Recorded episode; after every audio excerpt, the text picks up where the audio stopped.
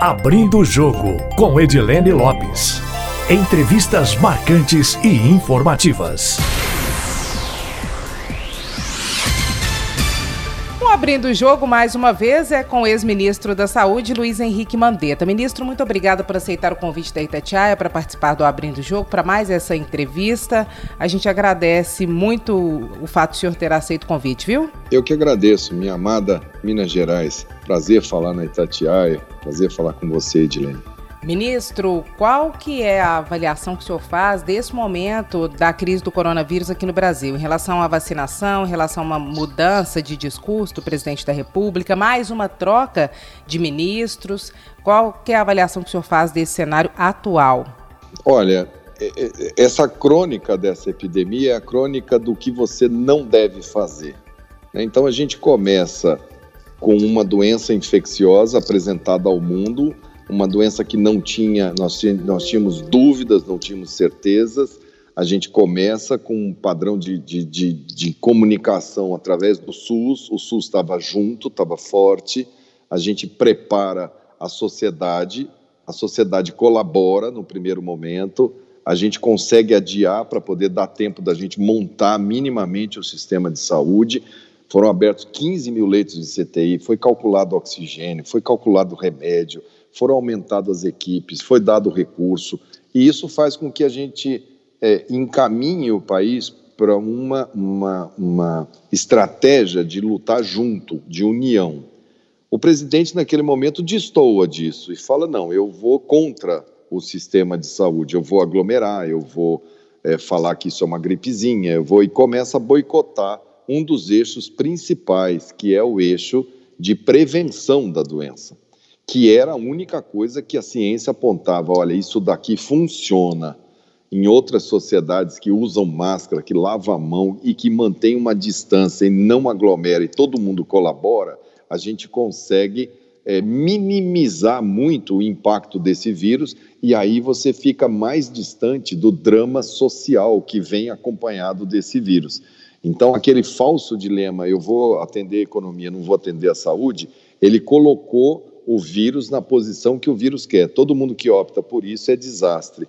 E aí isso vem sendo feito ali naquela troca de ministro. Tudo bem, eu não gosto do Mandetta, eu vou trocar ele pelo Taish, ótimo, mas não trocasse a equipe. Eu tinha um, um, um secretário de vigilância, que era o Wanderson, aí de Minas, que é uma das maiores autoridades em vigilância epidemiológica do mundo. O Wanderson é um cara extremamente preparado. Para que trocar? Ele é concursado do Hospital de Forças Armadas. E aí vai. E isso chega na primeira onda, como a gente passou e conseguiu, o sistema conseguiu de alguma maneira atender, por conta da colaboração da, da parcial da sociedade e por conta da, da, da, da, classe trabalhadora de saúde, de médico, de enfermeiro, que foi para a linha de frente, morreu médico para caramba. O Brasil é o país que mais perdeu médico, enfermeiro e fisioterapeuta no mundo. É, mas passamos aquela primeira onda é, relativamente calculando oxigênio, calculando remédio, calculando tudo, e passou para a população de que, olha, isso daí, para ser isso daí, esse o problema, então dá para a gente tocar a vida normal. E o presidente estimulando. E ele estimulou uma coisa horrível, que é o movimento anti-vacina. Ele não comprou as vacinas em agosto, quando foram oferecidas. E foram oferecidas para o Brasil, não porque os laboratórios são bonzinhos, não. É porque o Brasil, o SUS é muito bom de aplicar, de entregar essa vacina. A rede está pronta. Os Estados Unidos está lá com Marinha, Exército, Aeronáutica, vacina 2 milhões de pessoas e está achando que está muito bem. Nós já tivemos campanha de vacinar 10 milhões de pessoas num dia. Quer dizer, o SUS é muito forte. Eles queriam estrear essa vacina aqui. A gente podia ter começado a vacinar em novembro. A gente já estaria agora virando essa página e começando a pensar na abertura. Como atrasou isso tudo? Veio eleição municipal, prefeitos perderam completamente a autoridade, os que entraram por oposição falaram que não iam fazer nada, que quem estava fazendo alguma coisa era burro, trouxa, é, e, e, levaram a população para total relaxamento. Fadigada, ela foi para o Natal, ela foi para o Ano Novo, ela pegou janeiro, ela foi para foi para Capitólio, ela foi para o bar da esquina, ela foi para juntar, ela fez festa, veio o carnaval, e no meio disso parou de testar parou de testar, não soube nem que tinha uma cepa nova aqui dentro. Precisou o Japão pegar meia dúzia de japoneses que foram a Manaus, é, fazer o teste e falar: ó, é uma cepa nova. Manaus entrou em colapso, acabou o oxigênio. Quando acaba o oxigênio, não tem o que fazer. A pessoa que está operando apendicite morreu, a pessoa que estava infartada morreu, o bebê na UTI neonatal que não tinha oxigênio morreu. E isso daí é quando você chega no fim do mundo, as pessoas morrendo de asfixia.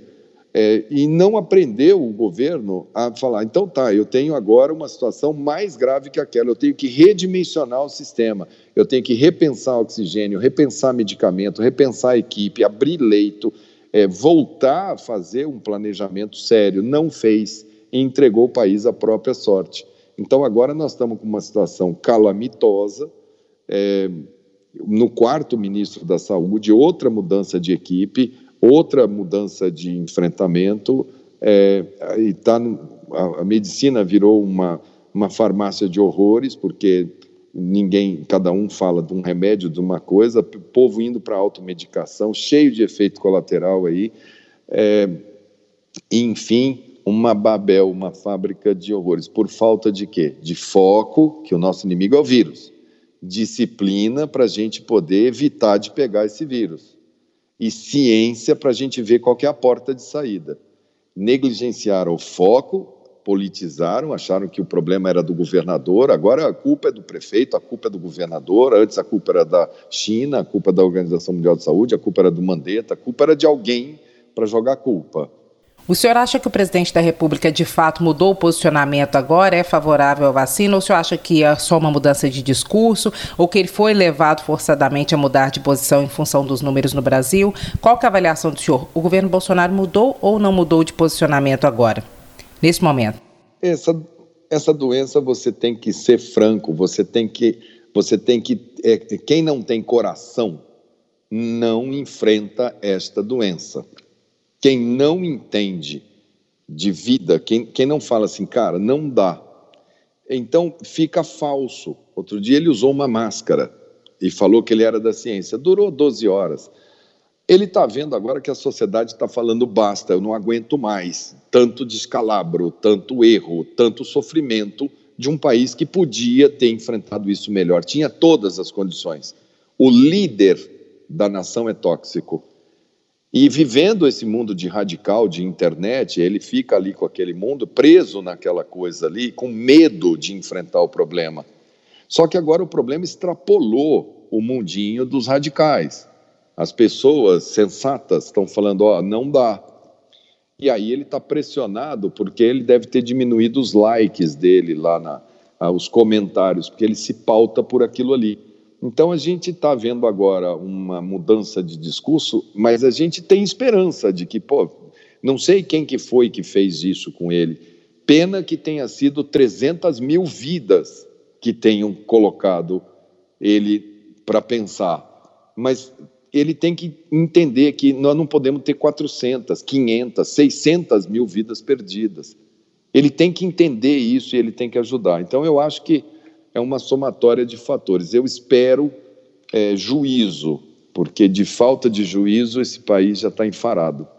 O senhor acha que o número de mortos pode chegar a quanto? Em setembro do ano passado, o senhor falou que se a vacina não chegasse em breve, até a chegada da vacina, 180 mil pessoas morreriam. E hoje a gente tem uma marca com a chegada da vacina e o início da vacinação de 300 mil mortos. O senhor acha que esse número pode alcançar que casa numérica? Olha, Edilene, eu não gosto muito de trabalhar com, essa, com, com essas previsões matemáticas. O que eu fiz foi, quando eu estava ministro, eu não falava em, em, em rede nacional, olha, vamos ter X mil. É, era contra isso que a gente tinha que lutar. Mas como o presidente era muito rebelde a parar para escutar, eu exigi, nós fomos lá na residência dele com todos os ministros. Falei, olha, se for por esse caminho que o senhor está indo aí, nós estamos falando de família, gente, nós estamos falando de vida. Isso daqui mexe com valores profundos nossos, cristãos nossos.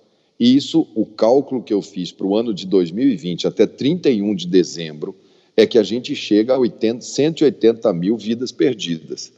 É contra isso que a gente tem que lutar. E, chega, infelizmente, chegamos a 191 mil vidas perdidas em 31 de dezembro. Eles acharam na época que eu estava é, errado, que era melhor escutar aquele povo que falava toma cloroquina que sara, era melhor escutar o cara que falava não, isso aqui vai durar quatro a seis semanas, vai morrer menos de duas mil pessoas. É, por quê? Porque aquilo ele começou a fazer uma ótica política, uma ótica política perversa, cruel, que era falar assim, então tá, então vamos largar, só vai morrer isso de gente? Ele chegava a falar assim, está morrendo quem já ia morrer. Quer dizer, o, o idoso que era quem estava, foram as primeiras vítimas da doença, foram os que caíram primeiro, os médicos e os enfermeiros caíram na sequência, é, essas pessoas não foram valorizadas. E aquilo dali tomou uma proporção absurda, porque ela ia tomar uma proporção absurda. Não é que a gente sabia mais ou menos, a gente estudava o que estava acontecendo no mundo, conversava, eu conversava diariamente com todo o SUS e conversava pelo menos uma vez por semana com a Europa, com a Inglaterra, com a Itália, com os Estados Unidos, o sistema de saúde de Nova York caiu. Então, faltou é, um, um líder que não entregasse o jogo no primeiro tempo. De repente, ele entregou o jogo e nós estamos tomando de 7 a 0 e estamos correndo atrás agora, o governo correndo para ver se faz um gol de honra. Sabe aquela coisa de, de jogador de futebol que fala, ó, oh, tá 7 a 0, tá 10 a 0 para o outro time, vamos tentar fazer um, que é o gol de honra. Então ele está tentando fazer um gol de honra agora e falando, olha, eu mudei, é, agora vai ter um comitê, agora vai ter isso. É, acho que o Rodrigo Pacheco está ajudando muito, está tentando colocar juízo nele lá. Acho que é, o, o, o, outro lado da Câmara está falando, ó, tudo tem limite, não dá mais.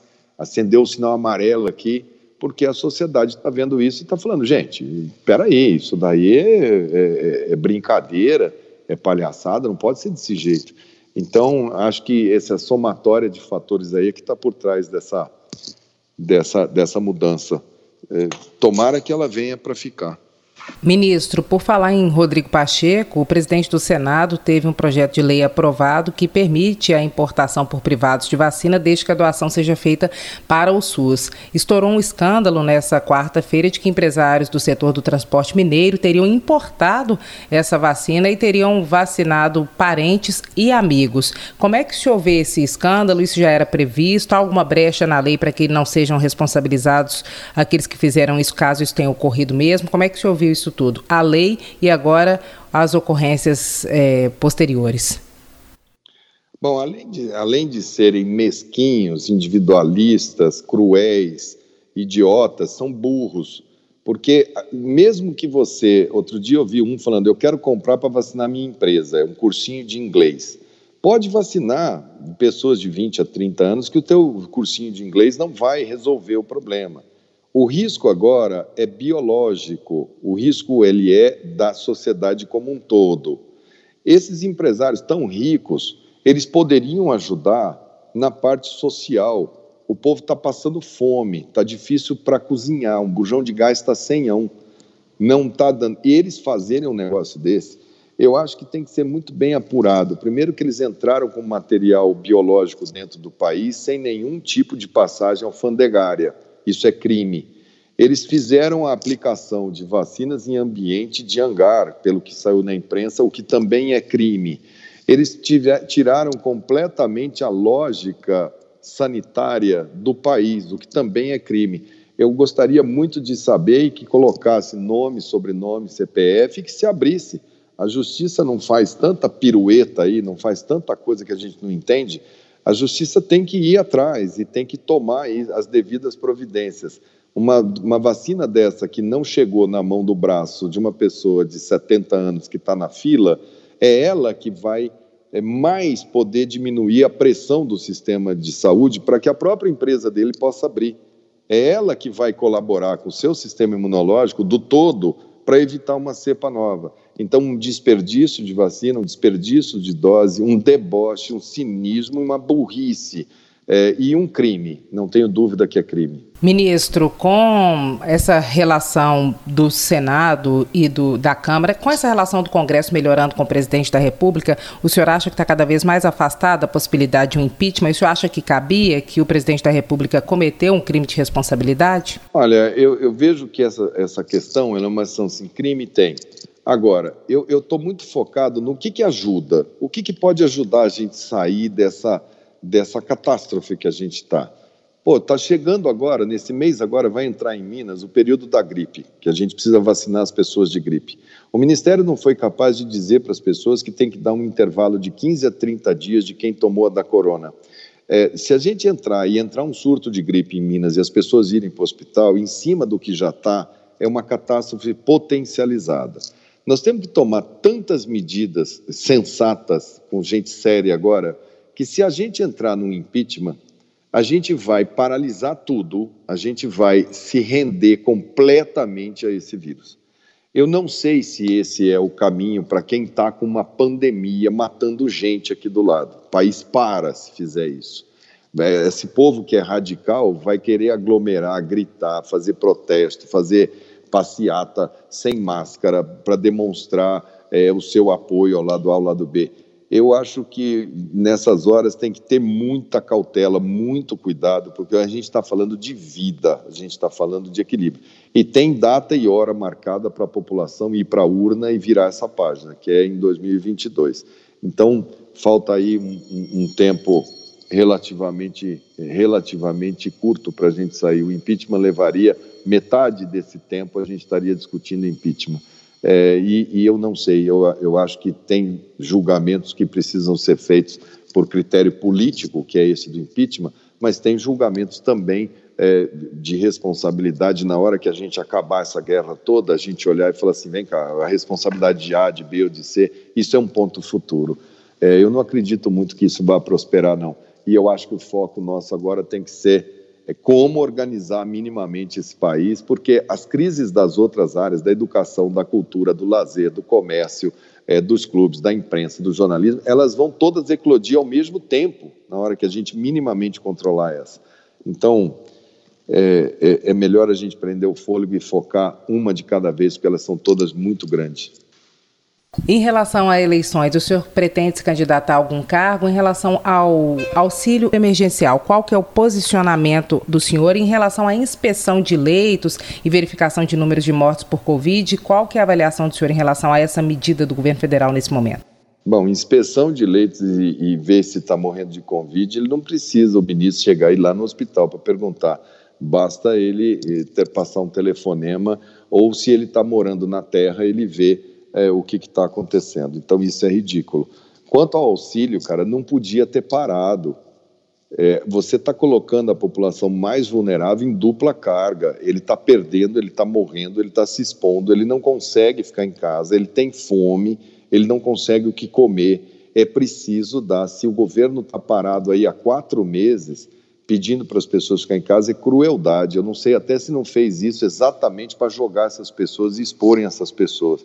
Então vem aí um auxílio, é pequeno, o auxílio não é igual aquele outro, e a sociedade vai ter que se unir, é, as associações de morador, Lions, Rotary, clubes, imprensa, para poder complementar isso que o Estado está fazendo. Agora, quanto a candidaturas, eu, o que eu acho é que a gente tem que fazer um polo, sabe, um polo, um polo democrático, porque a gente tem do, aqui embaixo dois polos radicais, né, já colocados, o Lula e o Bolsonaro que a gente já sabe que é esse populismo, é essa briga dos dois que está fazendo esse atraso todo. Todo mundo já fez essa leitura. Em um polo democrático de consenso plural, amplo, para unificar o país. Eu estou tentando fazer isso sem colocar nome, chamando as pessoas para responsabilidade, para reflexão. E nesse polo democrático cabe todo mundo que queira unificar esse país, que queira andar para frente. Não gosto de centro, dessas coisas, isso não me diz nada. Eu acho que agora é, é mais do que nunca manter a democracia no país, porque ela está em risco, mais do que nunca é tentar equilibrar esse Estado que está quebrado, é enfrentar o drama da educação, o drama da saúde, o drama da segurança pública, o drama da fome, do desemprego e esse polo de convergência, porque só com muita união que a gente vai poder encurtar esse sofrimento. Então, eu espero que esse polo democrático se forme não tão cedo que seja prematuro, mas nem uma criança que passa do tempo e a gente perca a criança. Então, que, que, que, que os homens aí façam as suas, suas análises e que no momento certo o nome seja consequência dessas análises. O senhor acha que a divulgação do tratamento precoce atrasou muito o enfrentamento ideal à pandemia no Brasil? Na avaliação do senhor, a troca do ministro Pazuello pelo Queiroga seria trocar seis por meia dúzia, como muitos tem dito por aí. E o Bolsonaro, ou a presidência da República, apagou um post que tinha o nome do senhor. Como é que o senhor viu essa questão? É, eles têm uma obsessão por mim, não passa um dia, uma semana que eles não falem do meu nome. Outro dia o presidente simulou falta de ar, fez uma gracinha, falando como que uma pessoa que fica com falta de ar, deboche, cinismo, muito triste. É, pode apagar, pode apagar o post, mas não apaga da, da, da memória das pessoas. Entre eu e ele tem 300 mil pessoas que morreram. É, nós optamos pela vida, ele, ele pegou o caminho da morte e ele vai carregar isso para o resto da vida dele, seja aqui na terra ou seja na justiça divina. Agora, quando, no que diz respeito à, à troca de ministros, você pode botar lá o prêmio Nobel de Medicina para ser o ministro da Saúde, você tem que ter uma troca de atitude do governo.